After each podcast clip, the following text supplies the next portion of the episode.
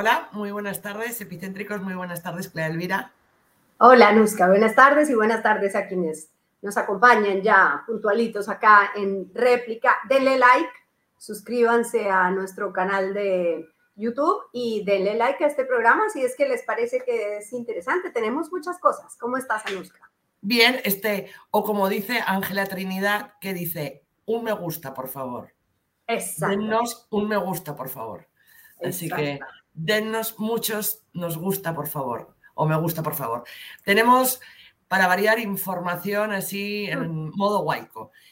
La eh, presidenta Dina Boluarte después de dos citaciones, esta ha sido la tercera, en la que no acudió porque solicitaba hacerlo de forma virtual, ha ido a la Fiscalía de la Nación, pero ha habido un inconveniente. Eh, abogados de, Derechos Humanos y eh, representante de la Procuraduría General de la República estaban ahí presentes.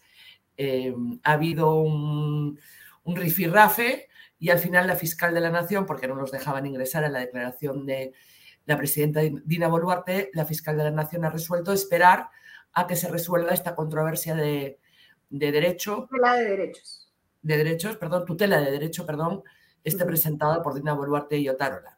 De esto vamos a hablar más adelante. No, no, no, la tutela de derechos la ha presentado la Procuraduría. Ah, para perdón.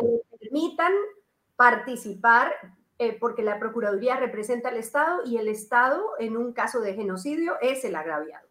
Entonces, quieren como víctima entrar a la diligencia y la fiscalía se opone. Entonces, ahí ya tuvo que entrar el Poder Judicial a resolver. Sí, que resolverá en los próximos días. O sea, mientras tanto, pese a que eh, Presidencia de la República ha sacado un tuit diciendo que ha ido la presidenta y ha declarado, pues no ha declarado. Pero para hablar de eso, este, estaremos con Gloria Cano, que ha estado ahí. También tenemos a Juan Jiménez Mayor, ex premier, ex ministro de Justicia, eh, y yo algo... Ex embajador ante la OEA. Así es, ex embajador ante la OEA. Y también la otra noticia del día ha sido hoy la detención del empresario Jorge Hernández Fernández, el español, porque es de España, de Alicante, 32 años, y al que la Fiscalía se indica como el cabecilla del brazo de seguridad de la organización criminal liderada por Pedro Castillo. Eh, ahí vemos el momento de la detención de Jorge Hernández Fernández. Luego ahondaremos en esta noticia, pero básicamente, ¿qué ha sucedido? Em, eh, se le ha detenido a él y se, le y se, ha allanado, se han allanado viviendas de eh, Henry Shimabukuro, que era ex eh, asesor del presidente Pedro Castillo. A él y Shimabukuro y a dos ex jefes de la Dirección de Inteligencia del Ministerio del Interior y a otros más, a un ex, a un del Ministerio del Interior, se les acusa de tramar una inteligencia paralela, un grupo de contra, ¿no? Ha pedido del presidente Pedro Castillo para lo que... Paralela. Así es. Paralela y luego también lo llaman grupo autodenominado grupo de contra, ¿no? No de la contra nicaragüense, sino eh, autodenominado grupo, grupo de contra, entonces, el recontraespionaje, como diría el superagente 86. Entonces, ¿a qué se dedicaban? Presuntamente, según los eh, testimonios y pruebas recabadas, eh, recabados por la Fiscalía, pues a intervenir y a designar a personas claves tanto en la DINI como en la DIGIMIT, o sea, los órganos de inteligencia, con el fin de, además, eh, hacer compras de equipos electrónicos, de inteligencia electrónica. ¿Pues para qué? Pues para vigilar a los opositores para arremeter contra la fiscal de la Nación y contra los integrantes, los policías que integran el equipo especial policial y sobre todo para tirarse abajo las investigaciones. Sobre eso ahondaremos a lo largo del programa. Empecemos entonces con, Juan Jiménez, ¿no? Empecemos con Juan Jiménez. Hola, ¿cómo están? Buenas tardes. ¿Qué tal? Buenas tardes. Jiménez, ¿cómo está? Muy bien, muy contento. Qué bueno, alguien contento es agradecer, este, porque, porque eso de la alegría no parece que no se produce mucho en el país. Este, mira, ¿empiezas tú? Ya, yo quisiera preguntarle por este, este episodio que ha ocurrido hoy. La fiscal de la la presidenta de la República finalmente acude a declarar a la fiscalía y pues eh, no, no se puede celebrar la diligencia porque, pues porque hay una tutela de derechos. ¿Cuál es su posición frente a este asunto? Si la Procuraduría debe poder ingresar a esas, eh, a, esas eh, declaraciones de los imputados, de los denunciados, como ella y el primer ministro, en calidad de representantes de la parte agraviada, que es el Estado. Sí, bueno, quizás habría que informar a, la opinión pública, ¿no? De qué se trata este incidente, porque es un incidente que se ha dado en el marco de la declaración de la presidenta ante la fiscal de la Nación. Eh, y es un asunto que ojalá pueda ser pacificado por, por el Poder Judicial. Es decir, hay dos líneas de interpretación. Digamos, la conservadora, que establece que la, parte civil, digamos, eh, en este caso que representa al actor civil, la Procuraduría, eh, solamente interviene en el proceso en el ámbito de su eh, trabajo vinculado a la reparación civil, es decir, al tema patrimonial. Y una interpretación mucho más extensiva, que creo que es la más apropiada, en donde la Procuraduría sí puede intervenir en los diversos eventos procesales e inclusive en las investigaciones, eh, como parte de la colaboración que desarrolla en, en atención a sus funciones. Por ejemplo, en el ámbito de corrupción, de los delitos de corrupción, no se ha negado nunca a la Procuraduría que pueda participar en todas las diligencias que desarrolla el Ministerio Público. Y en ese sentido, en materia de, derechos humanos, porque este es un tema que está muy vinculado a esto, eh, creemos que se puede aplicar el mismo principio, es decir, de colaboración para poder eh, encontrar la verdad, que es lo que estamos buscando. Entonces, en ese sentido, creo que es una excelente oportunidad, este caso que además es un caso líder, un caso emblemático, eh, como dicen los gringos, un leading case, que puede permitir que podamos, eh, por, por, por, vez primera y en general para a futuro, determinar cuáles son los eh, estándares de participación del actor civil en este tipo de procesos y para que se faculte a la Procuraduría o inclusive a los representantes de las víctimas directas de, de estos casos en las diligencias que pueda hacer el Ministerio Público. Ajá, porque lo que ocurrió fue que en la primera diligencia del primer ministro eh, Alberto Tarola, que en este caso responde en la, en la condición de, de, ministro de Defensa por los primeros hechos y de primer ministro por, por el resto del tiempo, eh, sí estuvo la Procuraduría y luego la sacaron. Entonces, ese cambio, además de criterio del fiscal, ¿le parece extraño?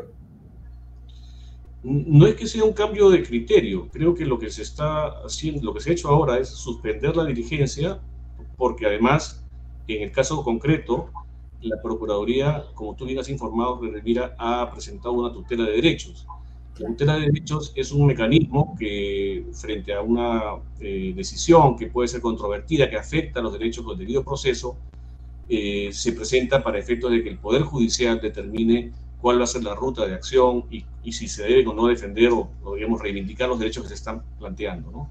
Entonces, por eso creo que más, más, que entrar a criticar si sí o no, en fin, creo que es una excelente oportunidad y creo que siempre hay que verlo en positivo de lo que puede eh, de, determinarse a futuro para pacificar este tipo de incidentes y que, digamos, creo que la, la justicia debería siempre tener la mayor apertura y la mayor transparencia para, que, para efectos de que se puedan tener eh, resultados y que no exista ninguna duda que pueda ensombrecer el proceso. en este caso, evidentemente, estamos hablando de un proceso todavía reservado, pero las partes en una diligencia de este tipo tienen el deber también de mantener la reserva de lo que se establezca en estas diligencias. Entonces, no creo que se, que se, que se afecte ningún principio del proceso si es que participan, pero bueno, eso lo determinará seguramente el, Poder Judicial, en este caso el, juez a cargo, cargo del caso.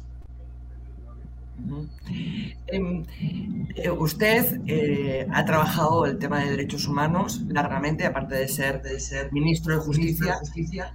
Em, cuando usted escucha al, al premier Otárola y exministro de Defensa, con el que creo que además trabajó en el gabinete de, del gobierno de Yanta Humala, cuando lo escucha decir de a mí que me, a mí que me registre, yo solo eh, recibía información de los resultados del comando conjunto.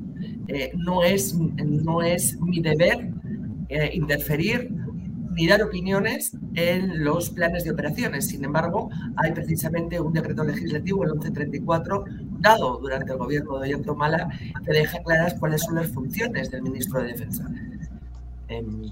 Sí, eh, yo he escuchado con, con bastante atención digamos, el incidente que se ha armado en función de esto. Hablo de incidente en general a nivel de opinión pública. he visto el comunicado que han emitido eh, la Asociación de Generales y Almirantes el día de ayer. Y sí quiero decir unas cosas sobre esto, porque los ministros somos responsables políticos. Es decir, podemos asumir la responsabilidad de una decisión política, pero evidentemente los ministros no estamos en la parte operativa de un, eh, de un plan de operaciones, paga la redundancia, en donde se establezcan eh, las directrices específicas que se van a cumplir en determinado, eh, frente a determinadas circunstancias. claro, hoy día como todo es suspicacia y todo es una forma de ver las cosas que puede orientar eh, hacia, hacia lo negativo o hacia lo positivo, se han extraído las declaraciones del de doctor Otárola, a quien ciertamente conozco y hemos sido colegas de gabinete. Pero más allá de, de la relación, digamos, eh, personal que uno puede tener con la persona, creo que eh, el hecho de que él marque la, el, escenario y el, y el territorio de lo que corresponde a las funciones como ministro, eh, básicamente él está diciendo lo que es correcto. Es decir, los ministros no estamos en la parte operativa. Los ministros estamos, damos directrices, eh, eh, damos disposiciones, como por ejemplo declarar el estado de emergencia. El estado de emergencia tiene unas normas de desarrollo, protocolos de acción, que se supone que tienen que cumplirse. Y en ese sentido, no estoy haciendo una defensa, pero estoy básicamente exponiendo lo que es el marco jurídico de la actuación de un ministro. Los ministros no son responsables administrativos, pueden ser responsables civiles, penales, ¿no es cierto?, y políticos. Y eso tendrá que verificarse seguramente en, el marco de las investigaciones que ya se han iniciado. Pero propiamente los ministros no estamos en, la tarea operativa. Claro, no, no están en la tarea operativa, pero el decreto legislativo que se aprueba durante el gobierno de Humala dice claro que es función, o sea, función que es deber, dicho de otra manera, del ministro de Defensa supervisar las operaciones, supervisar el cumplimiento del uso de la fuerza, supervisar el respeto a los derechos humanos. Entonces, si el deber es supervisar, el deber también es el de corregir, el de aplicar correctivos. Y si vemos las secuencias de tiempo, en diciembre, Andahuaylas, Ayacucho, Puno, Juliaca, Cuzco, no cambió nada, no varió nada. Ahí, este, ahí al, margen de una posible responsabilidad política, ni, el la presidenta ni el exministro de Defensa tendrían ninguna responsabilidad penal desde su punto de vista. No, yo no quiero entrar a calificar las responsabilidades. Yo lo que quiero manifestar básicamente es cuál es el marco de actuación. Eh, pero, por ejemplo, estamos en un terreno bastante complicado. El comunicado que, suscribieron ayer los, los, eh, generales y almirantes es realmente eh, muy penoso, ¿no? porque hay un párrafo que es terrible, ¿no? que prácticamente incitan al uso, de, al uso de armas de fuego, es decir, que, que reciban la, la disposición del, del, de los, del sector político para que utilicen armas de fuego. Y esto realmente lo que nos está haciendo es desnudar cuál es el pensamiento que tiene, digamos, el alto mando de la Fuerza Armada del Perú, y eso es muy lamentable. Las Fuerzas Armadas son Fuerzas Armadas democráticas. No podemos estar, eh, eh, digamos, en un escenario en donde estamos eh, alentando la violencia de tal manera que puede generar un mensaje absolutamente equivocado. Creo que en ese sentido la, la, resistencia que está tratando de, de manejar o mantener el, el, el, ministro Tarola está en función precisamente de eso. Señores, asuman su responsabilidad de ser, el caso. Ciertamente, eh, digamos, habría que haber tomado algunas medidas también, ¿no? Eh, creo que eso es un asunto que seguramente el ministro Tarola podrá explicar de qué es lo que hizo finalmente eh, frente a los hechos que, que, acontecieron. Algo se habrá hecho, imagino yo. Yo no creo que no se haya hecho nada. Entiendo que hubieron traslados de algunos generales a otras zonas pero hay, hay, hay, hay, todavía mucho que explicar y me parece excelente que tengamos una investigación que permita que se pueda aclarar esto. Me hubiera gustado, por ejemplo, muchísimo que parte de esa investigación la pueda haber realizado el Congreso, porque eso permitiría que eh, una mayor transparencia en las investigaciones. Desafortunadamente, la investigación fiscal es reservada, pero la investigación política, que también es la que toca, eh, no lo es. Entonces eso podría haber servido para que se pueda vislumbrar mucho mejor lo que, lo que, está, lo que ha ocurrido.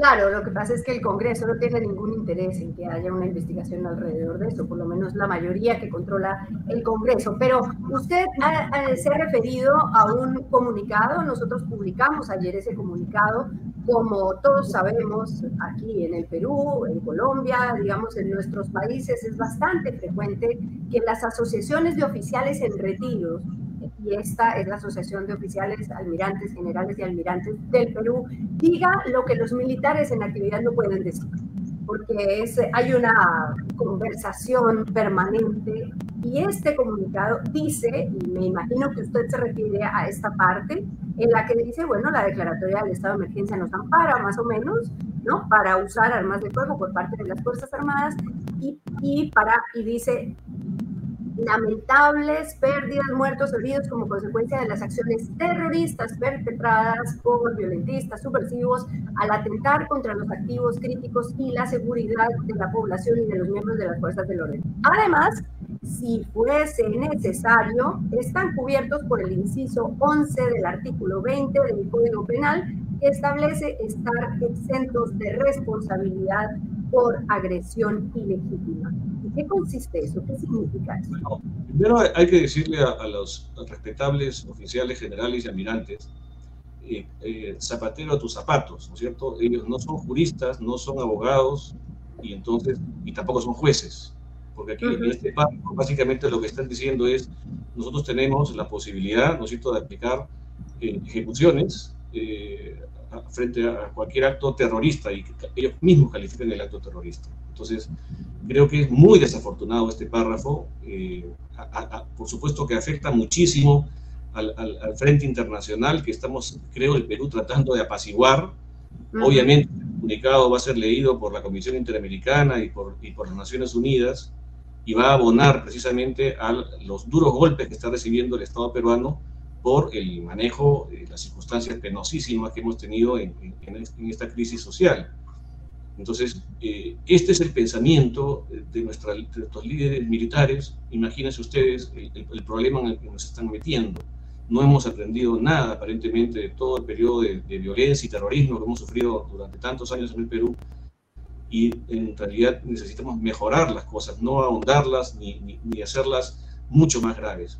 Aquí en Perú tenemos esta, este afán por, por, por, digamos, acortar los procesos políticos, los procesos eh, en los cuales tratamos de alguna manera u otra de arreglar los problemas. Y todo se arregla cambiando gente, ¿no? Cambiando, cambiando personas, sacando ministros, en fin. Ojalá que podamos tener algún tipo de estabilidad, que el gobierno pueda explicar mejor las cosas que está haciendo, eh, que el ministro Tarola y la presidenta tengan también gestos importantes frente a la población, frente a ciertos sectores sociales que están reclamando también eh, y, que haya, una mayor apertura política, ¿no es cierto? Y que podamos tener, efectivamente, como lo ha planteado el gobierno, algún tipo de diálogo, pero que ese diálogo tenga algún tipo de, de, de sostén, de sostenimiento para el futuro y que podamos tener, de repente, ojalá, adelanto de elecciones concertado, eh, pero yo, Clara Elvira y Anuska, tengo la impresión que eso no va a ocurrir. Eh, el Congreso está simplemente alargando los plazos, haciendo que las cosas vayan eh, de alguna manera olvidándose por parte de, la población y que, bueno, con, los acontecimientos finalmente, alargando todo esto, haremos que las cosas se, se continúen como están y se quedarán hasta el 2026, que es lo que no solamente no quieren los que están protestando, sino creo que todo el país que se vayan. Sí. Eh, eh, usted ha hablado del contexto internacional y quiero, yo sé que tenemos ya prisa porque se tiene que ir y nos queda un, un temita más, pero hoy en la mm, Comisión de Derechos Humanos, en la Asamblea de Derechos Humanos en Ginebra, el embajador del Perú, el representante permanente de Perú, Chuquiguara, dijo lo siguiente, dijo, tenemos ahí el video y él lo que dice es, el gobierno lamenta el terruqueo, el gobierno espera que a toda la gente la traten bien. Más o menos, escuchemos un minutito. Están también actuando ante los hechos y confiamos contar con sus resultados en el más breve plazo. En segundo lugar, es notorio que el Perú atravesó dos décadas de un agudo flagelo terrorista. Existen aún grupos remanentes que sobreviven vinculados al narcotráfico, que reivindican la narrativa del senderismo y ameritan la atención de las instituciones del Estado, a fin de resguardar la convivencia pacífica que tanto tiempo y esfuerzo nos costó como país. Las heridas sociales de este periodo de nuestra historia siguen aún muy vivas.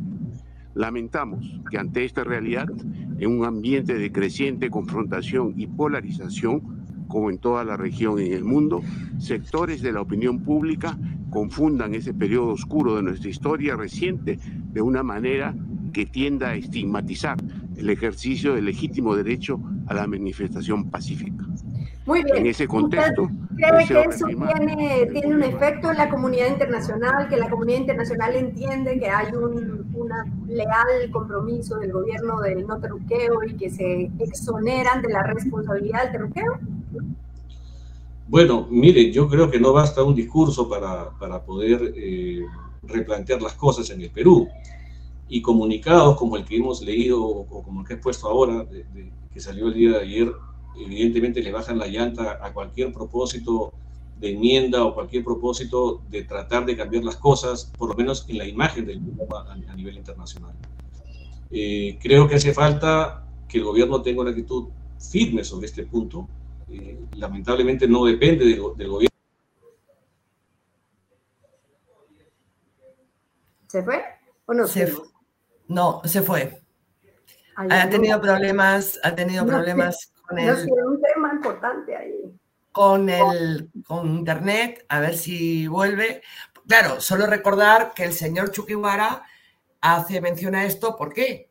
Porque en Epicentro, en exclusiva, y los primeritos, esto suena fatal, pero de vez en cuando hay que saber venderse, este, publicamos esta comunicación reservada de un grupo de eh, consejeros, ¿no? ¿Cuál es la palabra?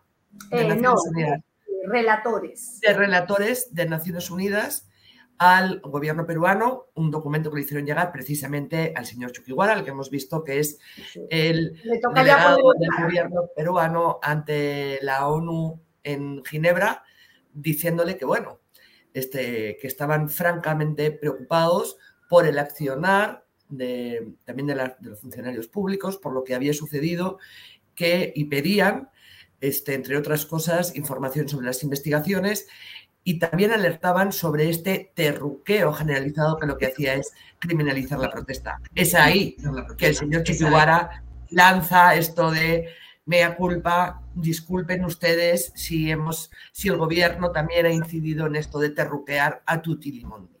Pero eh, el ex premier Juan Jiménez se tiene que ir, pero nos falta hablar de la Junta Nacional de Justicia, Elvira.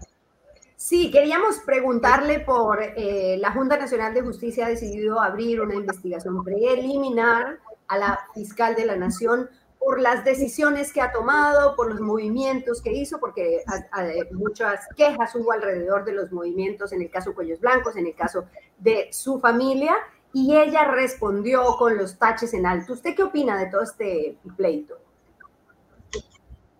Sí, bueno, en realidad lo que, lo que cuestionó, bueno, la, investigación que se ha abierto por parte de la Junta Nacional de Justicia está vinculada a, hechos, a hechos relacionados al caso Cuellos Blancos. ¿no? En el caso Cuellos Blancos eh, hubo una renuncia de un fiscal y hubo, hubieron unas, eh, digamos, nombramientos y cambios en, el equipo que estaba dirigiendo las investigaciones. Una fiscal, Fanny Quispe, fue trasladada a otra fiscalía, en fin. Eh, y el sustento que se han tomado para estas medidas, aparte de la renuncia de un fiscal, ha sido, eh, tengo entendido, la lentitud en las investigaciones. Eh, y el hecho de que ella tiene algunas llamadas, por lo menos registro de llamadas con Eso es lo que se ha señalado y seguramente será la materia de investigaciones. Pero digamos, lo que, lo que, quiero, lo que quiero decir es que la, la digamos, el caso que se está vinculando está, está relacionado al caso Cuellos Blancos que tiene ya, en julio de este año va a cumplir cinco años y tiene dos sentencias. Tiene una sentencia de un fiscal eh, que se llama eh, Carlos Sáenz, un fiscal del Callao, un fiscal superior del Callao que fue condenado en, en diciembre, seguramente el caso está en apelación. Y el de Walter Ríos, que entiendo que fue en enero de este año, que fue condenado a 12 años, eh, al haberse aceptado su colaboración eficaz. Pero digamos, la trama de Cuellos Blancos es una trama gigante, es una trama que compromete a miembros del Consejo Nacional de la Magistratura, que no nos, hemos oído del doctor Rock, de otros eh, señores que participaban ahí, empresarios, en fin, y, magistrados actualmente que están todavía en el Poder Judicial y en la Fiscalía. Entonces, eh, entiendo de que la, o sea, lo que, está, lo que pasa en el Perú este, tenemos que ponderarlo adecuadamente, ¿no? Porque los casos demoran una eternidad y nos hemos acostumbrado a eso y, claro, no pasa nada. Entonces, cuando las comienzan a cambiar cosas, eh, hay, hay algún tipo de, ruido que se genera con esto. Yo no sé si los cambios fueron, eh, qué motivación tuvieron. Imagino que está vinculado a la demora, porque eso es lo que comunicó el Ministerio Público en su momento. No habían resultados del caso Cuellos Blancos. Y entonces me parece que eh, esto es un elemento que hay que tener en cuenta. Ahora, el hecho de que se haya abierto una investigación contra la fiscal de la Nación, aquí hay dos posiciones. La posición de la fiscal que plantea que hay una nulidad porque eh, ella, este es el argumento que, entiendo está exponiendo, ella considera que, la, competencia de la, investigación a un fiscal general o un fiscal de la Nación es del Congreso de la República, no es de la Junta Nacional de Justicia y lo que plantea eh, la Junta, que, es un fiscal supremo que puede ser investigado. Esta, esta, digamos, esta ruta de acción va a ser finalmente determinada por el propio, la propia Junta Nacional de Justicia que va a determinar su propia competencia. ¿no? Es como el, el, órgano disciplinario que va a determinar si es o no es competente, pero esa va a ser la discusión jurídica que se va a dar en este caso. Aquí están las dos posiciones, entonces habrá que ver en su momento qué es lo que viene en el futuro. Pero en general, yo creo, eh, Anuska y, y eh, que, que, que, que tenemos que entender que las cosas en la justicia no están bien, las cosas en la justicia demoran demasiado y creo que esto puede, debería llamarnos la atención más bien para preguntarnos qué pasa con el caso Cuello Blanco, por qué no avanzan las investigaciones, por qué no hay acusaciones, por qué no estamos viendo a nadie frente a un tribunal declarando para que la gente y el país sepa la verdad de ese caso que ya tiene cinco años, cinco, y recién estamos haciendo allanamientos otra vez.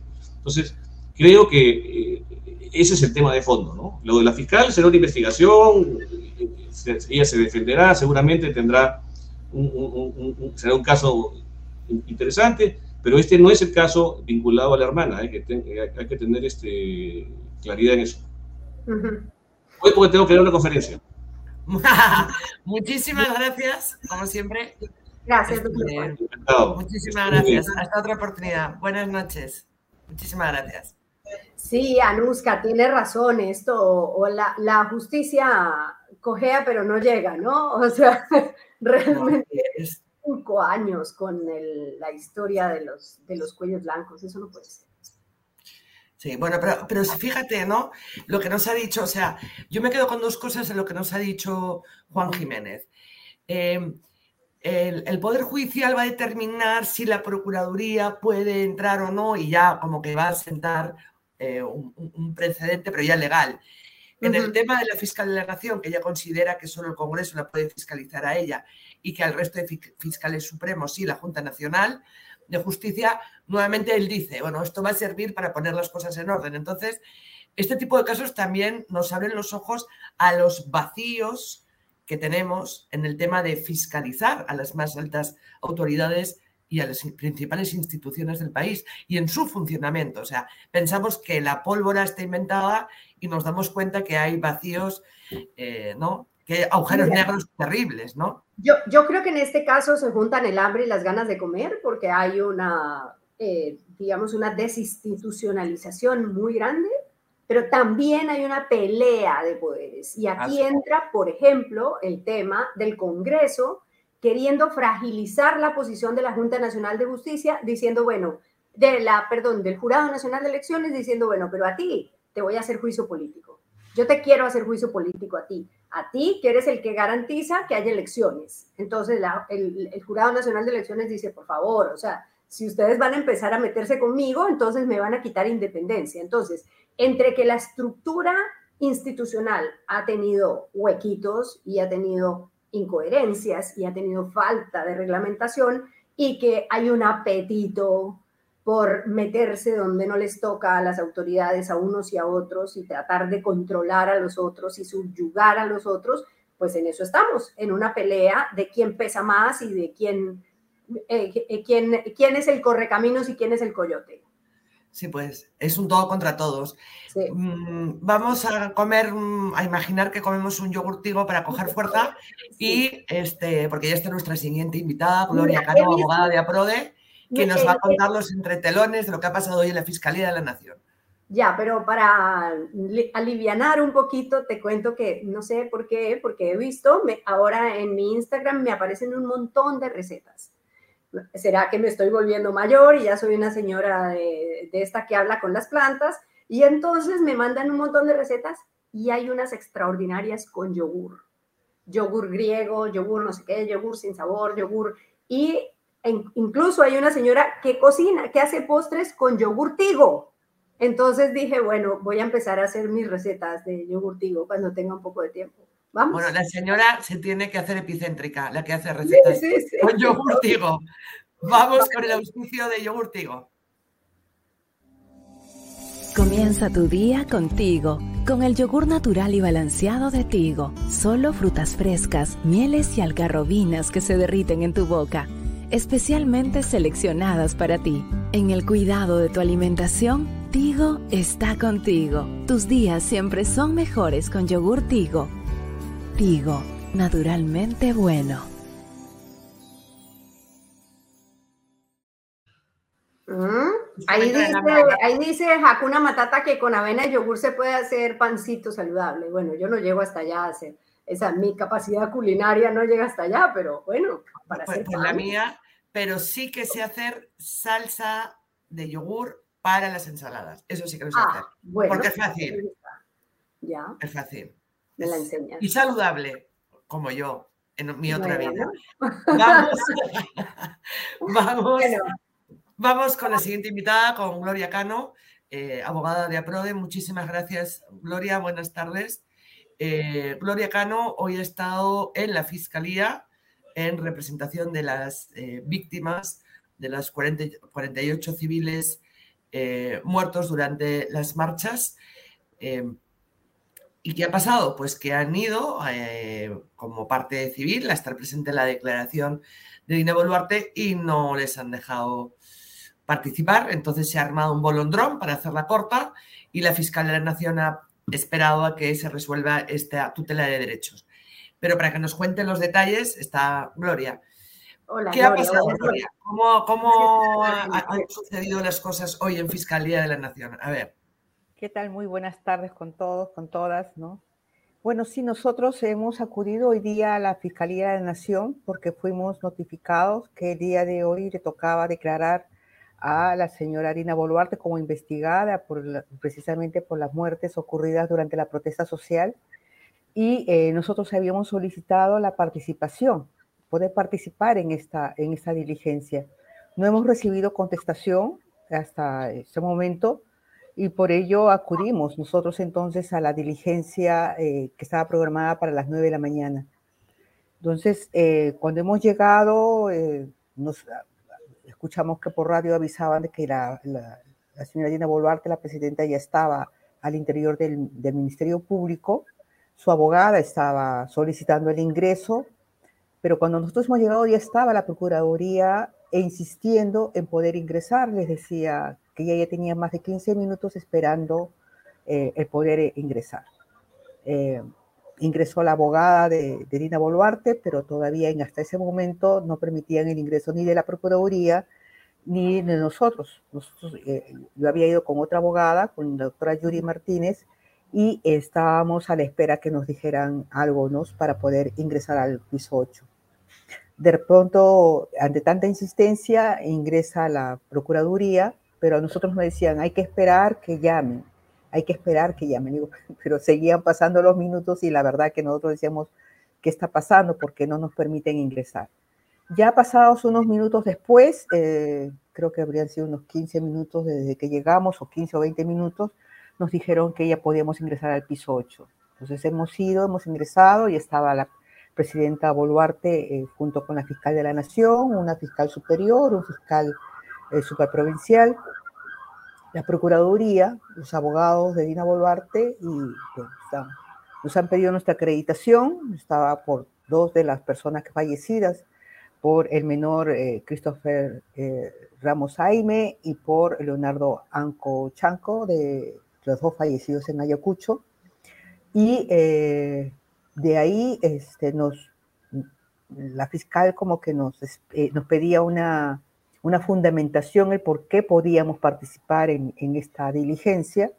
La Procuraduría hizo su fundamentación, efectivamente argumentó de que eh, el, el, título preliminar del Código de Procesal Penal eh, da las garantías para que la parte agraviada pueda participar en todos los actos de investigación y que no había ninguna prohibición de que se hubiera hecho. Entonces, incluso se argumentaba, argumentaba ahí eh, parte de lo que había argumentado en la tutela de en la audiencia de tutela de derechos que habíamos visto por televisión, donde ella expresaba de que ya la Procuraduría había participado en una primera diligencia con el premier Otárola, y más bien que para la segunda diligencia no la habían convocado y por ello habían pedido la nulidad de esa diligencia y no entendían el por qué. Entonces, eh, eh, lo que se había señalado de parte del Ministerio Público, que ellos extendían hacia la interpretación de que en el artículo correspondiente a cómo debe llevarse a cabo la diligencia de toma de declaración del investigado, solo hablaba de que la fiscalía tenía que iniciar el interrogatorio para posteriormente el abogado defensor.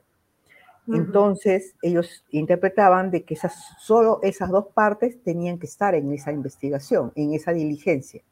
Cuando en muchas diligencias eh, tanto en, Ayacucho como en otros, eh, eh, en, en, otros lados, incluso en el propio Lima, nosotros hemos visto que en las diligencias, en estas investigaciones preparatorias, también incluyen a la Procuraduría o, entonces en este caso, a los tendría que ser los agraviados en representación de los fallecidos, ¿no? Que esa era la interpretación que el Ministerio Público daba. Eh, de parte de la defensa, tanto Dina Boluarte como su defensa, señalaron que ellos estaban llanos a declarar, pero siempre que fuera autorizado por el juez. ¿no? Entonces, uh -huh.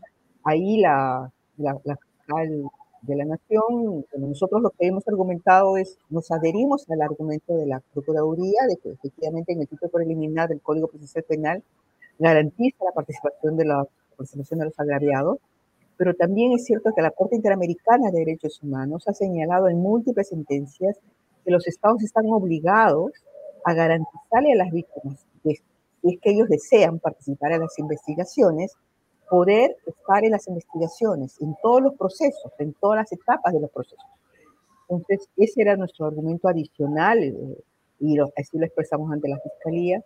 No se ha tocado un tema de fondo, no se llegó a interrogar. Lo que hizo la fiscal fue que señalaba que ellos iban a suspender en ese momento la, la, diligencia para una nueva, para señalar, esperando, a la espera de la resolución del juez de garantía a quien había acudido, al cual había acudido la Procuraduría en una tutela de derechos. Uh -huh. eh, claro. En ese lapso, en ese lapso, Gloria, entre que ha subido eh, la presidenta, que no es mmm, por eh, irónico, pero que llegaba más fresca que una lechuga a declarar, pese a lo serio de los acontecimientos. O sea, llegaba como si estuviera en campaña electoral, le había salido para las cámaras de su carro en el aparcamiento de la fiscalía.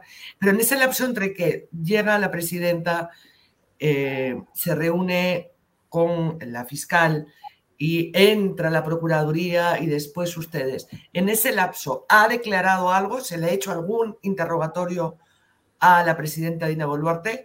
Le pregunto esto porque ha sacado, ha salido un tuit de Presidencia de la República diciendo que eh, la presidenta sí había declarado. Desde que ingresé yo a la, a la diligencia, eh, nosotros hemos encontrado que estaban conversando, no sabemos de qué, estaba muy sonriente la, eh, la presidenta Dina Boluarte, no, entiendo que si estaba sonriente no tendría que haber estado hablando de las muertes. Este, y eh, mientras nosotros hemos estado, no ha habido ninguna sola pregunta con respecto a la, o sea, no se ha llevado a cabo en sí la diligencia de un interrogatorio, de unas preguntas eh, sobre los hechos, absolutamente nada. No sé si en el transcurso de que nosotros hemos estado eh, en el piso, en el lobby del emisario público, eh, hayan tenido algún tipo de conversación. Por lo menos en el acta que hemos suscrito todos, no aparece ningún tipo de intercambio o de preguntas alusivas a los hechos. Todo ha sido concerniente eh, a la participación de las representaciones de o la... la Fiscalía también ha firmado ese acta, Gloria, la Fiscalía también ha firmado ese acta diciendo que o sea, con claro, mención del incidente, pero no, reconociendo que habían declarado. Claro, pero además el tuit de la presidencia ha desaparecido de la cuenta. O sea, ellos escribieron eso y luego supongo verificaron que no había sido y ya, ya lo dejaron así, ¿no? Bueno, de hecho no han declarado. En el acta no aparece que hubiera habido ninguna declaración. Como te digo, desde el lapso en que nosotros hemos estado en la espera de en el lobby, no sé si habrá habido algún tipo de conversación, algún tipo de, intercambio sobre los hechos, cosa que no debería ser porque tiene que esperar a que estén todas las partes, ¿no? Y eh, en el acta firmado también por la señora Dina Boluarte, por sus abogados, por la Fiscalía, por la Procuraduría y por nosotros, no hay ningún tipo de interrogatorio, ni una sola pregunta.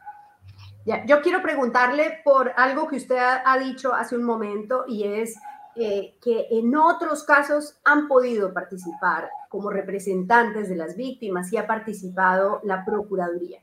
¿Qué caso emblemático? APRODE tiene una larga trayectoria de defensa de derechos humanos, de defensa de las comunidades y pues ha estado en los años del fuego, digamos. ¿Qué casos recuerda usted en las que han podido participar en las, en las diligencias de, la investigación, de las investigaciones eh, fiscales preliminares? No, sí, en, Ayacucho mismo se han venido participando en todas las diligencias. Las de eh, estas muertes de diciembre. De estas muertes, claro. Claro, pero este, no, era, no eran aforados, ¿cierto? Perdón la interrupción, no eran aforados. La cuestión es que se veta a los aforados, es decir, a los ministros. que, se ingrese a cuando declaran ministros o cuando declara la presidenta, ¿no?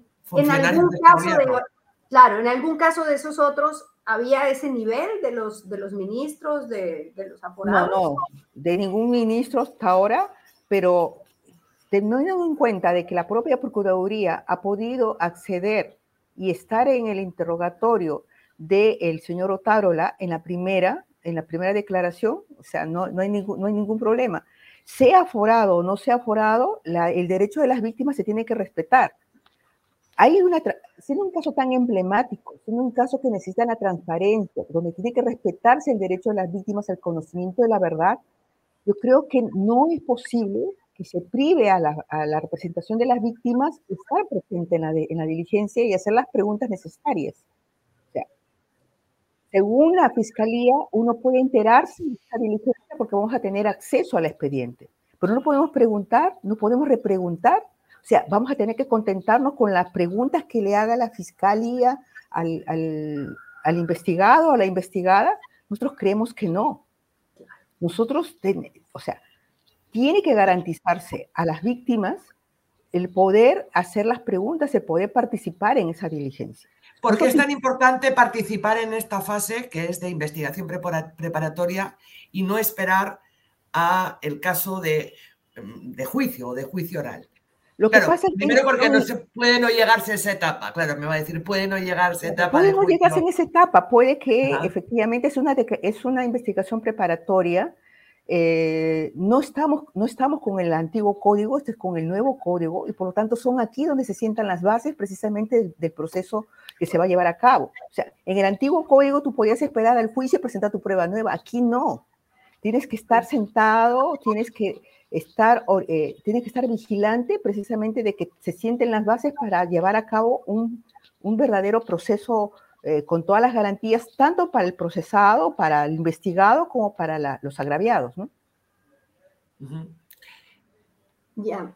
Eh, ¿Quieres seguir, Anuska, o le, o le cambio un poquito de tema? Sí, dale. algo más? No, cámbiale tema. Ya, bueno, pues eh, la semana pasada, quiero preguntarle a usted sobre un asunto y es, la semana pasada hubo unos incidentes en eh, Lima, eh, con mujeres que habían venido a protestar, habían venido desde Puno, y lo que vimos fue estas mujeres con sus niños en la espalda que fueron gaseadas, que les lanzaron gases de frente, por ahí tenemos las imágenes, pero lo más importante en este momento para preguntarle a usted, que es abogada de derechos humanos, es lo que dijo ayer el ministro de Educación, el caballero Oscar Becerra, que se ha referido así a las mujeres que van con sus hijos a las protestas. Quiero que lo veamos primero.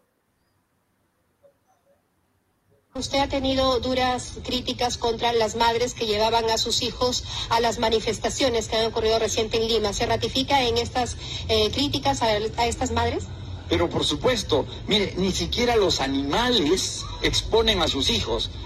Lo vemos todos los días en estos canales de naturaleza donde una madre muere defendiendo a sus hijos para que no sean atacados. Y estamos viendo ¿Se les puede llamar madres a las que llevan a sus hijos y los exponen a la violencia de la que estamos siendo testigos?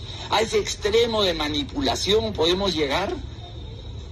Yo dudo que sean las madres. Yo creo que tal vez en la extrema necesidad en que se encuentran algunas mujeres lleguen a alquilar a sus hijos para que sean llevados a esto, pero no puedo concebir a una madre exponiendo a sus niños al peligro. ¿Hay manipulación? ¿Habría ahí manipulación? Pero por supuesto, claro que sí, eso es lo que estamos viendo y lo peor de todo es que las mentes siniestras detrás de esta manipulación de nuestros hermanos y hermanas se esconden y no dan la cara.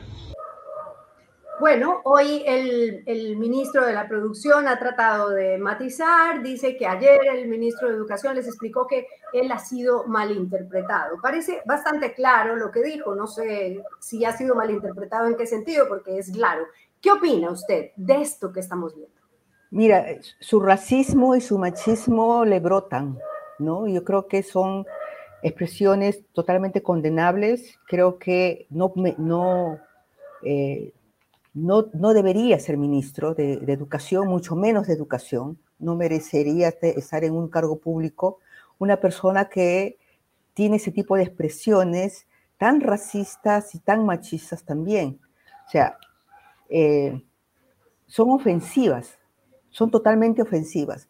Muchas de nosotros hemos acudido siempre a alguna manifestación o algún, o algún lugar público con nuestros hijos, ¿no? Entonces, eh, el hecho de decir de que, de que las personas han ido a eh, exponer a sus hijos a la violencia, o sea, él ya asume de que la policía iba a ser violenta, que la policía, que el ir a una manifestación, la policía no tiene la obligación de cuidarnos para manifestar, eh, para expresar con todo nuestro derecho a una protesta, que es la obligación de la policía poder cuidarnos, a poder ejercer ese derecho con todas las garantías sino que la policía en sí ya tiene premeditada una reacción violenta.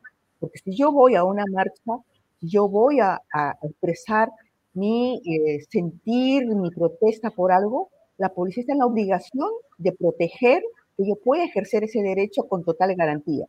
Pero aquí ya se está presumiendo de que, de que lo que uno va a hacer es ponerlo al peligro ante la policía desde la policía, de, una violencia policial. Eh, la verdad que es condenable lo que, lo que este señor ministro ha señalado, es ofensivo hacia las mujeres, es ofensivo hacia, hacia las personas que han venido manifestándose, el tratar de decir que uno alquila a sus hijos, alquila a las personas para poder expresar eh, eh, sus ideas, para poder expresar su repudio ante una situación que lo consideran, a que, que consideran que, que, merecen tener una, un lugar en su Y es un insulto, Gloria, a la multiculturalidad del Perú. O sea, eh, quiero decir, eh, las mujeres de ciudad o más de la costa no es habitual que carguen a sus hijos a las espaldas, en la sierra sí, a todos lados, a la chacra, a, a la chacra, al, al trabajo, a, todos los lados. a todos lados. O sea, eh, en, en, el campo la gente efectivamente lleva a sus hijos en, las espaldas o, o, cargándolos, siempre los llevan a la chacra, al trabajo, eh, al caminar a la feria, a donde sea, están con sus hijos. También en la ciudad. Tú, no ves a un montón de mujeres, incluso reciclando con el niño o la niña en sus carretillas, con las, o sea, porque es, es, o sea, no puede ser, o sea, no entiendan. digamos, tan machista eh, y, es la verdad que son expresiones realmente racistas y machistas lo que, lo que, lo que ha realizado ahí. Eh, desconocimiento total de lo que, de la realidad de, de, las mujeres que trabajan, de las mujeres que, que, se quieren expresar. Es la negación también a, la posibilidad de que las mujeres eh, salgan a protestar, ¿no? O sea, tenemos en un caso de una mujer que deja a sus hijos en su casa para venir a protestar entonces el juzgado le dice, ah, mala madre, dejaste a tus hijos ahí, entonces no tienes arraigo, has dejado a tus hijos, y eso es un agravante y te, y, te cuelgo 36, 30 meses de prisión preventiva. 30 meses de prisión preventiva por, porque eres mala madre, ¿no? Porque eres mala madre porque has dejado a tus hijos. Y a las que vienen con sus hijos y están con ellos durante la protesta, también son malas madres. O sea, aquí el tema es que no les gusta que la gente proteste, no quieren que la gente se exprese. Y están criminalizando, penalizando, violentando a las personas que están expresándose, que están ejerciendo su derecho a la protesta, a la libre expresión. Y claro, por supuesto, siempre hay una mente siniestra que dice que son los que manipulan a la gente, porque esta, esta gente que viene, según ellos, entre comillas, esta gente que viene no puede pensar, no pueden expresarse solos, sino que tienen que estar manipulados, ¿no? Para ellos esa gente son manipulables, entonces son alguien, un titiritero que está manipulando. Bueno, quizá lo peligroso es eso, ¿no? Nosotros y esa gente. Eso, porque ellos hablan de ellos como si fueran esa gente, dicen esa gente, esa gente no conoce, esa gente no sabe leer, esa gente no puede expresarse, ¿a qué viene esa gente a la costa? ¿Por qué si vienen acá a mi barrio? Que esa gente se vaya a, siempre hablando de esa gente, ¿no? Esas madres, esas, no son madres, bueno, cuando la propia, cuando la propia presidenta Dina Boluarte decía, cuando la presidenta, la, propia Dina Boluarte ha utilizado como parte de sus argumentos, no, es que me atacan porque soy mujer, ¿no? Pero bueno, ni una palabra de la presidenta ni una palabra de la ministra de la Mujer. Hay mucho para hablar. o sea, el Ministerio de la Mujer ha sacado un comunicado que la embarrado más. O sea, indignante, indignante lo, lo que ha sacado el Ministerio de la Mujer. Sí. Gracias, Gloria, por estar. Seguimos hablando y conversando. Perdón, sí. Y seguimos. Sobre las investigaciones, hay mucho todavía por delante, queda mucho trecho por delante. Así que nos, verán, nos veremos en otra oportunidad, más pronto que tarde. Muchísimas gracias. gracias a ustedes. Como siempre. Anuska, estaba recordando con este caso eh, todo el escándalo que hubo alrededor de otra declaración bastante similar y totalmente inaceptable del entonces primer ministro Aníbal Torres sobre Sol Carreño. Él decía, esa mujer que hace manipulación en los medios no puede ser ni buena esposa ni buena madre. Bueno, ahí todo el establishment salió con toda la razón a reclamarle a Aníbal Torres por su machismo, por, su, por ser tan ofensivo, por atacar hacia la prensa y a una mujer. Y nosotros nos sumamos a esa protesta porque no nos Como correspondía. Así ah, ya, pero ahorita con lo del ministro de Educación, no, eso sí, bueno, se mete con estas mamachas. Claro. si es una señora Aymara que lleva pollera, no pasa nada. Sí, pues. Muy bien. Tenemos al siguiente invitado, Anuska. Sí, tenemos al siguiente invitado, pero también tenemos este, el momento departamento. No, a ver, es que Ricardo, ese sí, un azote. Lo que pasa es que tenemos, podemos hacer departamento después, porque tenemos al invitado que creo que tiene prisa, ¿no? Vale. Estamos con Luis Bomir Fernández. Eh, él es corresponsal del diario La República en Puno.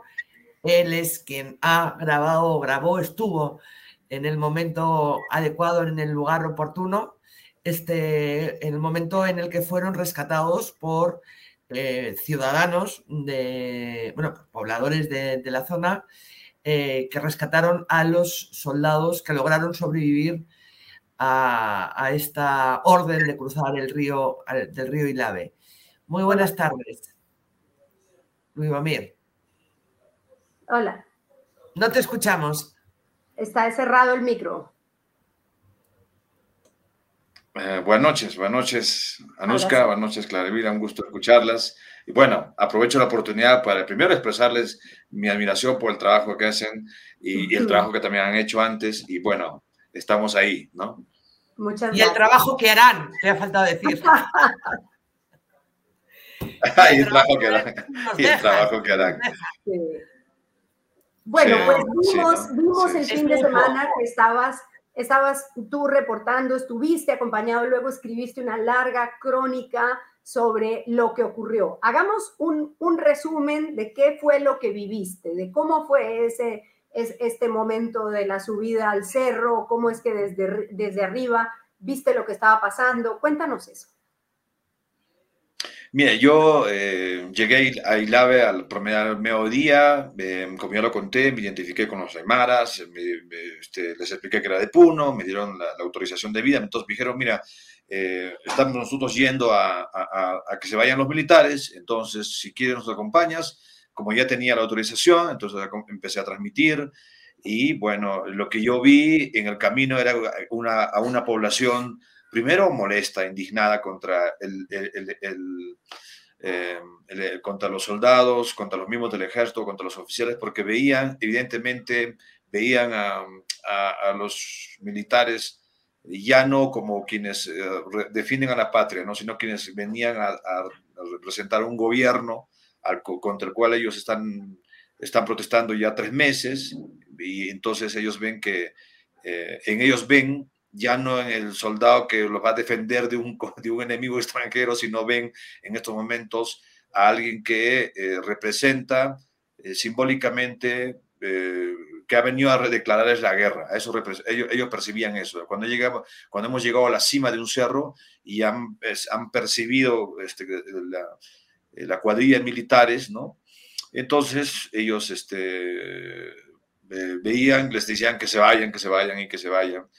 Eh, a partir del momento hubo, cuando la patrulla eh, abre fuego, cuando estaban en la pampa, eh, hubo momentos tensos porque la gente se enardecía más, o sea, es decir, y lo entendía en cierta manera porque el Aymara es un, es un poblador que no se deja someter fácilmente, o sea, no, no, no, cuando tú lo dices vas a quererlos pelear o como que no, no, es peor, es mejor hablarle bien, explicarle, que traten de entenderte o que se entiendan y las cosas salen mejor que cuando vas a imponerles o estigmatizarlos o insultarlos, este, o por lo menos tratas de inducirlo en algo, ellos se dan cuenta rapidísimo y ya, es que también el poblador del sector rural ya no es el poblador de los 70, 80, 90, ahora es, también es un poblador que se educa, que se informa, que tiene un celular en la mano y que, no está, y que tampoco eh, eh, el, tener una vida muy arraigada a su geografía, a su realidad, también los hace muy eh, eh, fácil de entender lo que pasa en este país.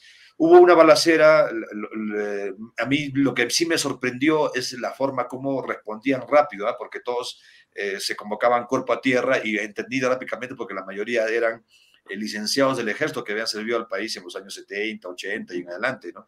A, ancianos de 70 años bien preparados y otros se burlaban también porque decían, oye, pero no pasa nada, este, este ese FAL tiene 1500 metros efectivos y los, después se pierde, este, después tienen eh, el Galil, el Galil es un poquito más, o sea, conversaban, hablaban.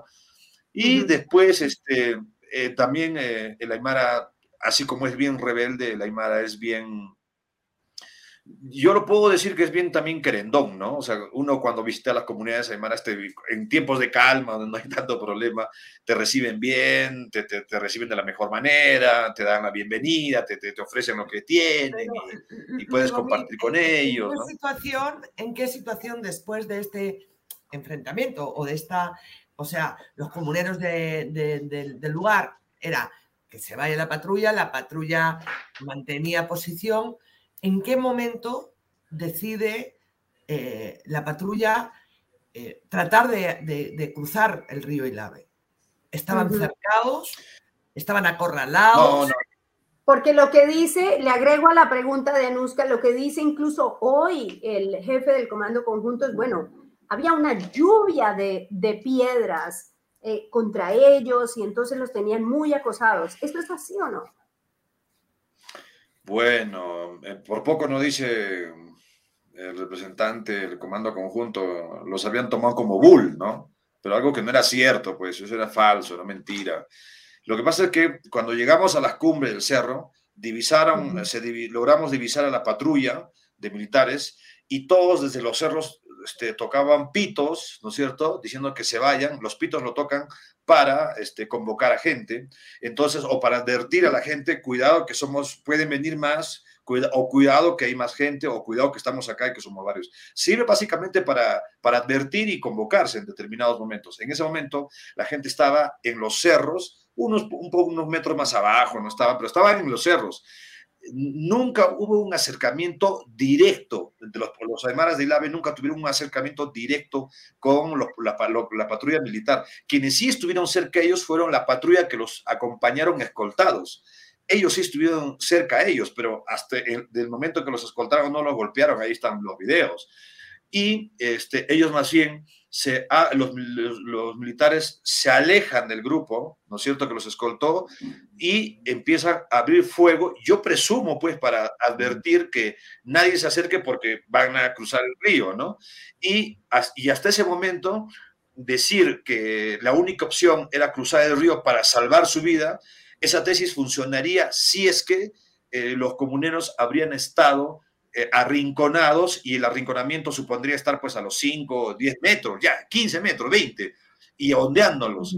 Pero eso nunca ha existido, pues esas escenas, hay, eh, tenemos fotografías panorámicas donde se ve, por ejemplo, esas imágenes son cuando ellos los, los, están acompañando, no sé, los están acompañando escoltados y los están haciendo retroceder. Ahí están, ahí se ven. Ahí no los están golpeando, están diciendo váyanse, váyanse, váyanse. Le están diciendo.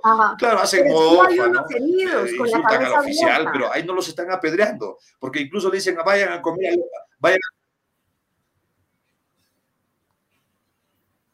ah, ¿me escuchas?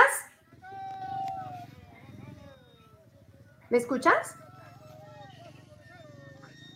Luibomir, ¿nos escuchas? Sí, sí, los escucho, las escucho, Lo que te decía es que sí, sí, perfecto, perfecto. hay unos militares con, con la cabeza abierta, con, con, pedradas en la cabeza. ¿Eso en qué momento ocurrió?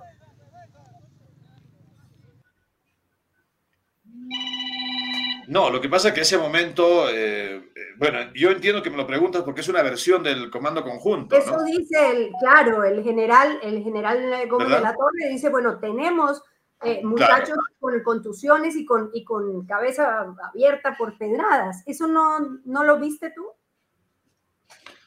Bueno, yo, yo, no, yo no vi esas escenas. O sea, yo pienso que lo que está en cuestión aquí es si al momento que los señores ingresaron al río han sido este, arrinconados al punto que tenían la única opción de entrar al río.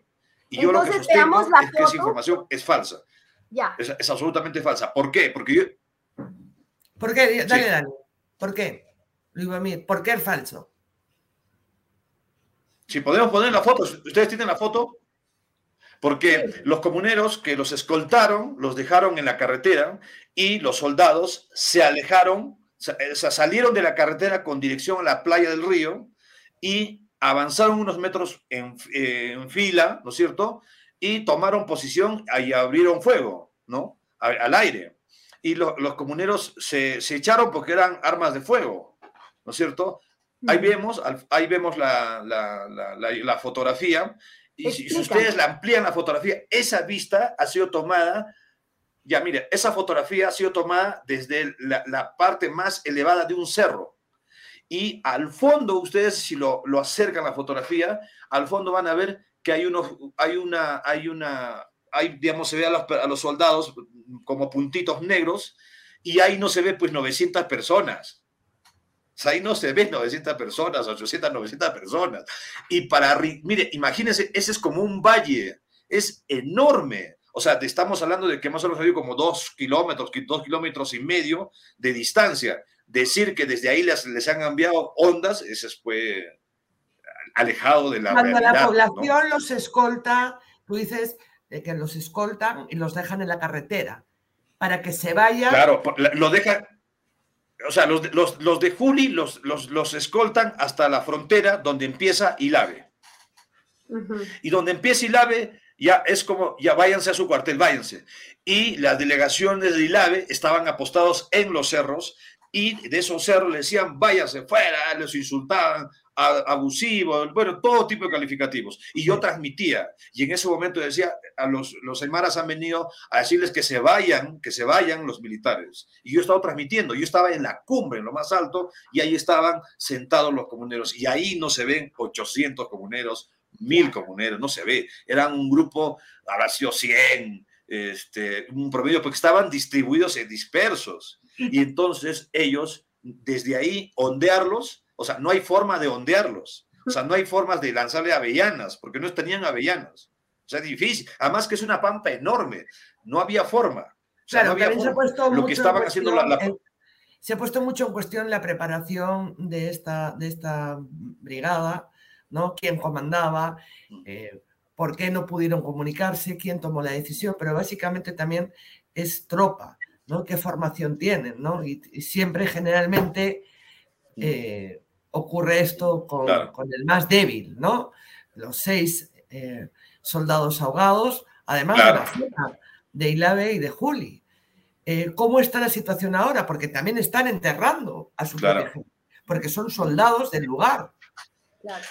Bueno, bueno, eh, las declaraciones del jefe militar en horas de la mañana ha sido analizada por, por los comuneros y entiendo de que lo han tomado también con mucha molestia.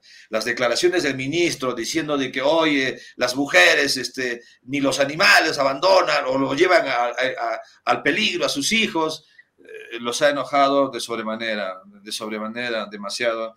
Y ellos han anunciado que luego que pase eh, el duelo, el entierro de sus soldados, de sus paisanos, van a tomar medidas y no van a levantar la huelga indefinida por la renuncia de Dina Boluarte, ellos han acordado de que eh, tres meses de huelga no van a quedar en vano, no van a dialogar ni van a recibir a nadie del gobierno y eh, eh, los mensajes de autoridad que muestran los, altos mandos militares, lo único para ellos, transmito, para ellos, los único, que para ellos lo único que hace es provocarlos más, porque para ellos, ellos ven en estos momentos al personal del ejército como eh, que el Estado les ha venido a declarar la guerra y que no van a aceptar de ningún modo levantar su huelga indefinida. Hoy, en la ciudad de Puno, una movilización de pobladores aymaras, quechuas, respaldando a los aymaras. Ha habido un paro total, la ciudad está completamente paralizada y el acuerdo también de ellos es decir, pasa algo, vamos a salir en los respaldos de los aymaras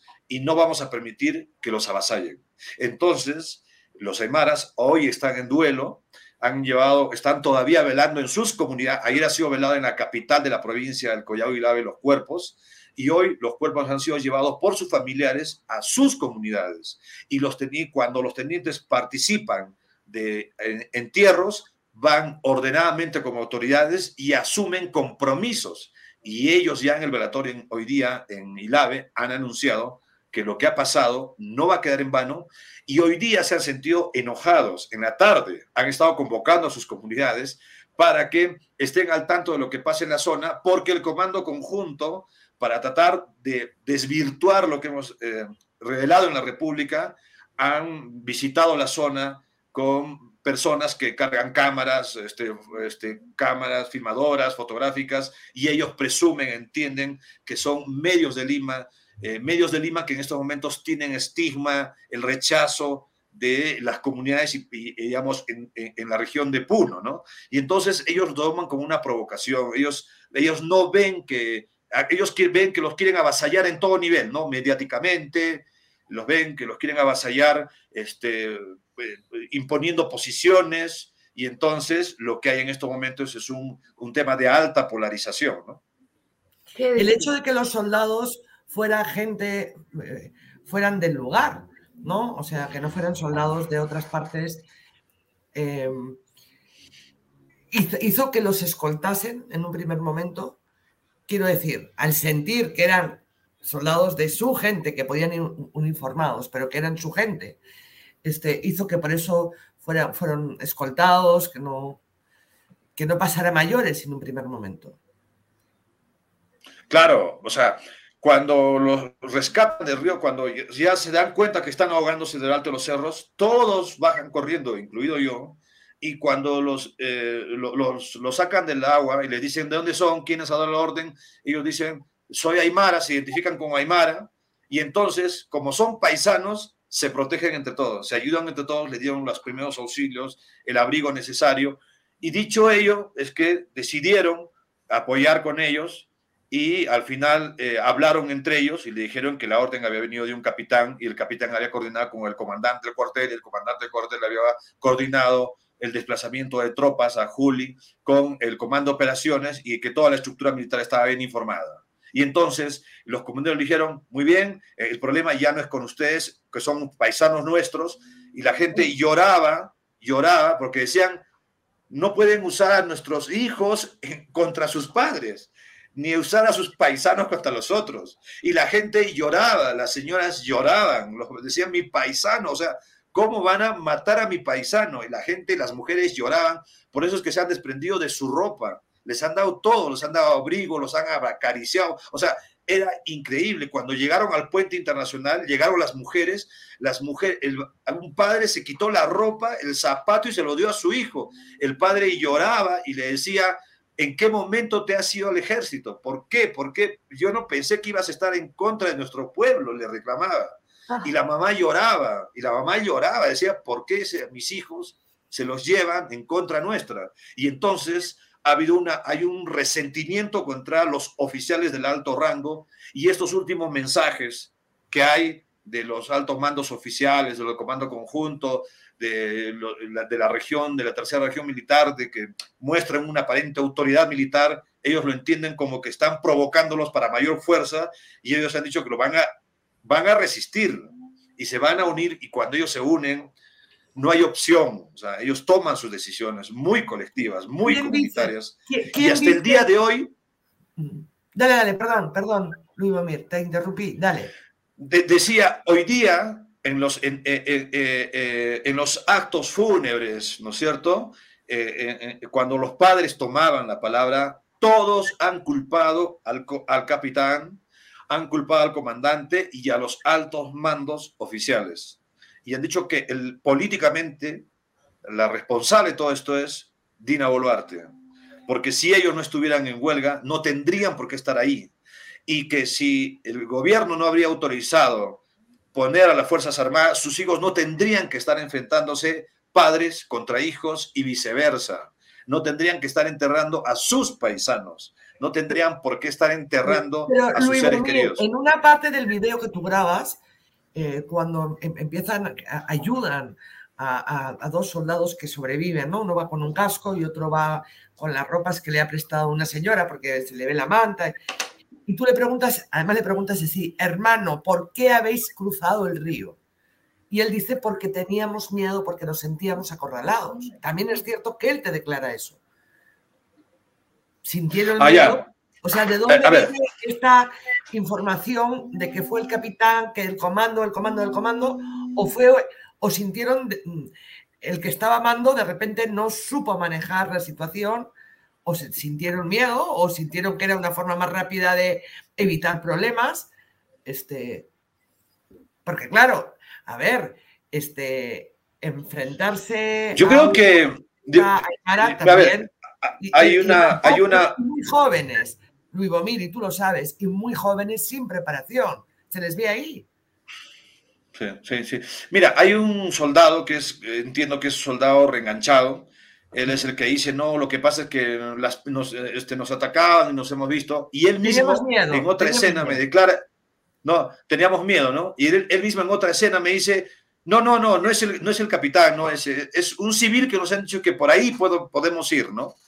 Pero las señoras cuando los abrigaban, cuando los cuidaban, los frotaban, porque las mujeres lo primero que han hecho es este, darle primero algo que les dé calor y buscaron chocolate y dulces y les dieron chocolate y dulces. Una vez que estaban restableciéndose de la hipotermia, le dijeron, ¿quién te ha mandado? ¿Por qué te ha mandado así? Y ellos le confesaron a las mujeres y a sus, a sus parientes y en el puente y le dijeron, ha sido el capitán, nuestro jefe, el que nos ha dicho que ingresemos al río para cortar camino con el objetivo de llegar al, al camal y de ahí caminar directamente hacia el cuartel, ¿no? Porque la mayoría de ellos no sabían nadar, pero que además han entrado de modo negligente. porque esa patrulla no se mueve sin un oficial, o sea, no hacen nada sin que el oficial se lo ordene. Ese mismo eh, oficial, el, el que declara, ese mismo soldado, le encontraron con municiones percutadas y él confiesa a sus paisanos y le dice, yo, ¿qué hago si me ordenan? O sea, hemos disparado porque nos han ordenado, ¿no es cierto? Y luego de ello, y luego de ello, en el puente ellos terminan aceptando que ellos no pueden hacer nada si es que sus superiores no se lo ordenan. Y por eso es de que eh, abrieron fuego. Sí. Pues em, muy, muy, muy conmovedor este testimonio, muy importante algo que yo quiero resaltar y es el valor que tiene hacer periodismo en el lugar y el valor que tiene hacer un periodismo independiente, hacer periodismo que no está metiendo el micrófono al general para que diga lo que quiere decir sin ninguna, sin ninguna controversia. Yo creo que la, la versión oficial es necesaria y que hay que escucharla y, respetamos a las Fuerzas Armadas, las respetamos en Epicentro y, y sé que en la República las respetan, pero también entendemos que la obligación de los periodistas es, bueno, poner luz en la oscuridad, ¿no? Entonces, me parece muy valiente, muy valioso el testimonio de Liubomir y también quería, no sé, Anuska, si te parece, vemos el video que, que ha circulado hoy de Puno, eh, de, de, las mujeres puneñas cantando, cantando lo que hoy sienten, que es tremendo. Es brutal, sí. a ver, a ver.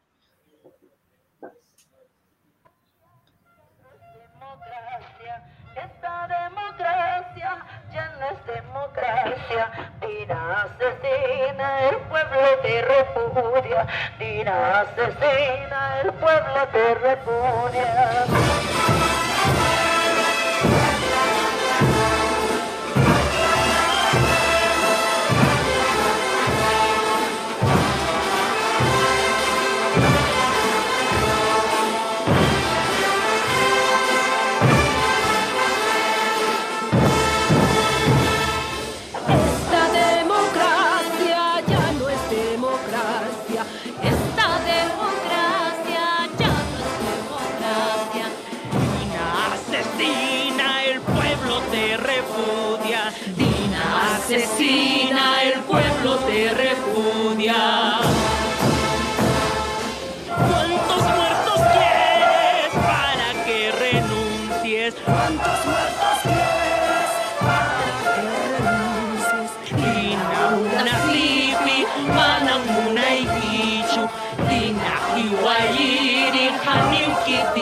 当地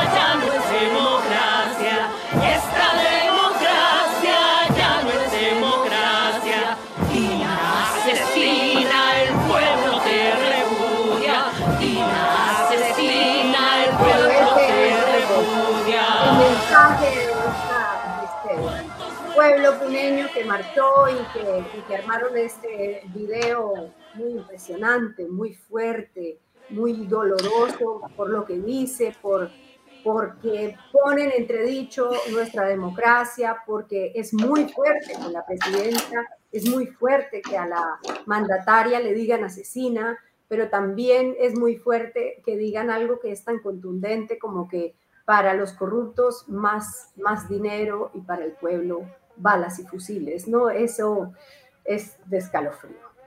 Yo me quedo con la imagen de los padres eh, con el retrato del hijo muerto y es lamentablemente lo de siempre, ¿no? Es lo de siempre. Eh, el pueblo enterrando a sus hijos, la gente enterrando, la gente de bien gente de bien, son los padres de los soldados, son gente de bien, no pueden decir que son este, terrucos ni que son delincuentes, ¿no? Enterrando, y es la bandera, yo me quedo con esa imagen, ¿no? Y la, la el gesto de los padres y con la bandera, eh, en vez de roja y blanca, negra y blanca. Ujú. Gracias, Lubomir, por estar con nosotros, por ese trabajo. Y bueno, Muchas gracias. Habrá, siempre habrá opiniones en contrario. Hay gente que dice, bueno, ese periodista está mintiendo. Bueno, el periodista estaba en el sitio y transmitió en vivo. Y el que quiere creer, que crea, y el que no, que meta el dedo en la llaga a ver qué encuentra. vale, muchas gracias. Y solamente decirte que. eh, gracias, gracias. Y solamente decirte que el video que acaban de mostrar corrobora lo que se vive en Puno. Es grandes chicos y hay un elemento bien importante y un elemento que es bueno destacar. Uno, que cuando vienen las comunidades a cantar esa canción, Dina Asesina, en Aymara, en Quechua, da ganas de llorar. Y sobre todo, sobre todo, ver que quienes están al frente de estas movilizaciones son las mujeres, pues duele cuando emociona, duele y conmueve cuando vienen de sus comunidades mujeres de 80, 90 años, pero que vienen con una vigorosidad terrible, convencidas de que, de que lo que están viviendo es ya demasiado y les duele, pero que tienen un poder enorme, ¿no? De estar ahí. Y, y yo creo que esto es un fenómeno que no, no, no, nunca lo hemos visto en Puno y que yo también estoy convencido que más, más adelante la sociología, la antropología, eh, la psicología más as- buscarán darle una explicación. Muchas gracias, eh, Clarelina, muchas gracias, este, Anuska. El mejor de los deseos, felicitaciones por el programa, felicitaciones por el proyecto y bueno, siempre abrazos. Lo mismo a ti, muchas gracias por estar donde debías estar, donde debe estar un periodista, que es con la gente, viendo lo que le pasa a la gente. Y la gente son los militares y también son los pobladores. Y has estado con los dos. Muchísimas gracias. Gracias. Qué tristeza, Nuska. Ah, Segui- seguimos, mira. sin, enten- se- se- seguimos sin entendernos y sin reconocernos, ¿no? Y esto va a pasar factura, esto va más allá de un video editado, pero que en realidad recoge la realidad, una protesta, una canción que se empiece a extender, esa imagen de dolor. Eh, eh, eh, mm, yo, mm, o sea, yo llegué hace 20 años y tenía la sensación que había gente que debía, eh, que estaba destinada a vivir con y en el dolor, sin que eso, no, sin que eso le importase a nadie más. Esos tiempos han cambiado, ¿cierto? Pero el dolor sigue siendo el mismo. Y eso es lo que nos debe hacer plantearnos dónde estamos y hacia, hacia dónde vamos, ¿no?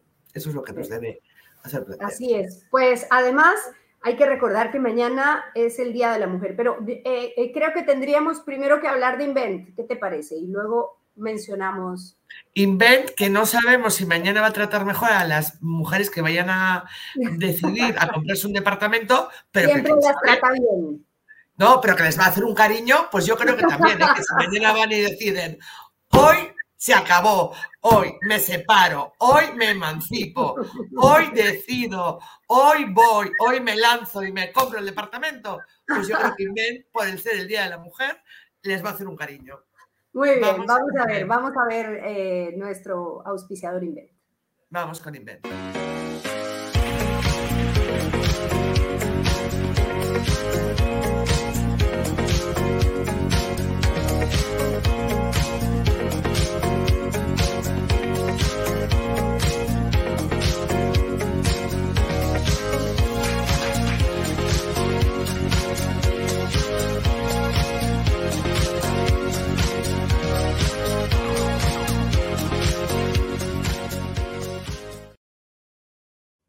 Muy bien. Anuska, nos hemos alargado mucho, pero tengo que hacer una noticia. Dos noticias tengo. Vaya Una, usted.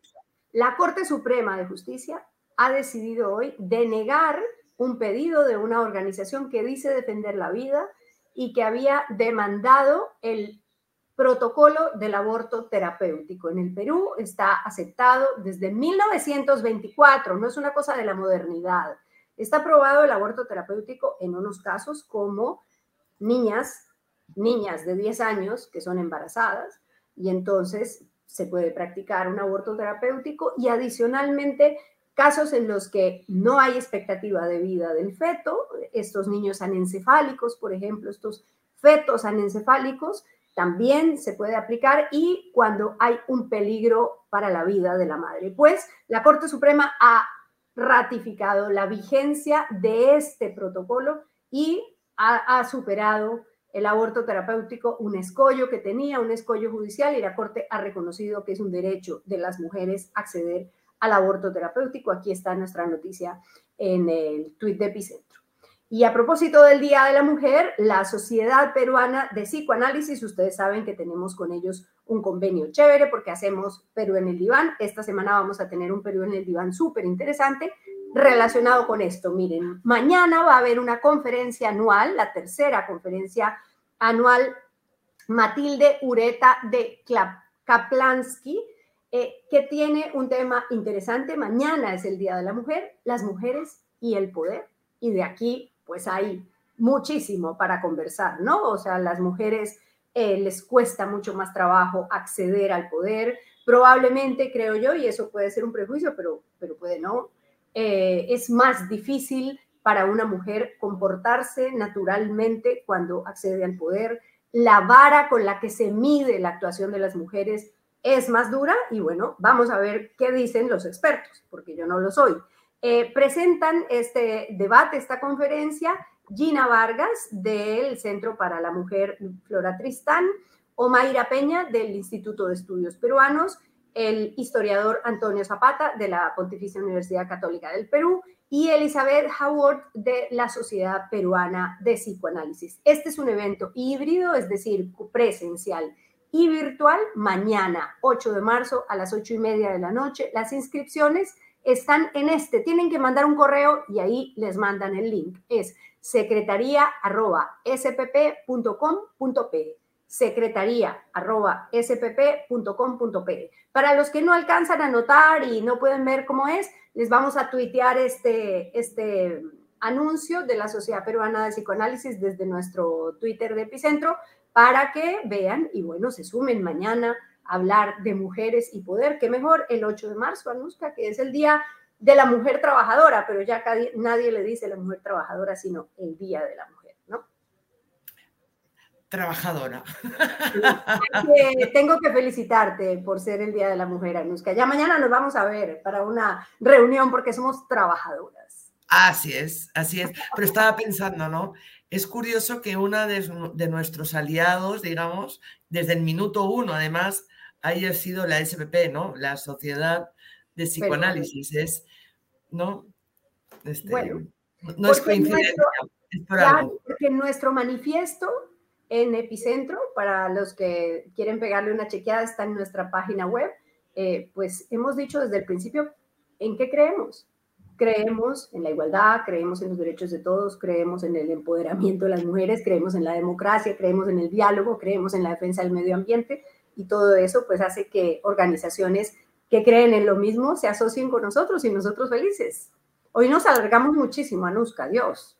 Mañana nos tenemos que poner en el diván después de esto, ¿eh? Este, por si alguna de ustedes mm, no las vemos, no coincidimos mañana, porque no vamos a tener mañana, no tenemos programa en vivo. Mañana es 8, ¿no? Mañana, mañana es. Sí, pero mañana tenemos cuaderno de economía. Ah, imagínate cómo estará ah. Recoba felicitando a las Bueno, feliz. un programa sobre las mujeres y la economía ayer. Así, ah, las mujeres, estuvo bien interesante. Recomendamos que lo vean. Seguiremos informándoles.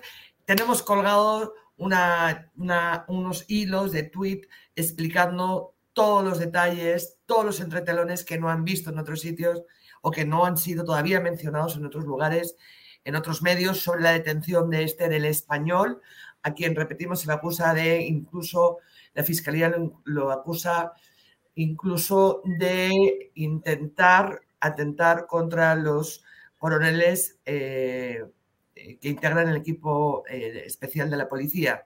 ¿no? Hay una declaración muy brevemente, Clara Elvira, interesante que también pues ahí hemos dado cuenta en el Twitter y ahora en la nota que está a punto de, salir, ¿no? Em, de cómo un agente especial, así lo cita el requerimiento fiscal, ha declarado que el expresidente Pedro Castillo le habría ofrecido la dirección de la DINI a un oficial en retiro de la Marina, de apellido Barba, con la premisa de que eh, fuese utili- utilitario, digamos, o que eh, así es, de que trabajara en el, en el sentido de tirarse abajo las investigaciones en su contra y arremeter contra sus enemigos políticos y legales, ¿no? Fiscal de la Nación, equipo especial policial y las investigaciones. Ahí está, para suscriptores tenemos el documento íntegro, los twitters para todos ustedes y la nota que ya debe estar a punto de publicarse en la página web sobre el español de. España. Muy bien. Ahí estamos. Gracias. Suscríbanse a Epicentro eh, o, en su defecto, las dos cosas, eh, yapeen al 955-101-558 y acompáñennos siempre. Denle like y suscríbanse a la página de YouTube y ya.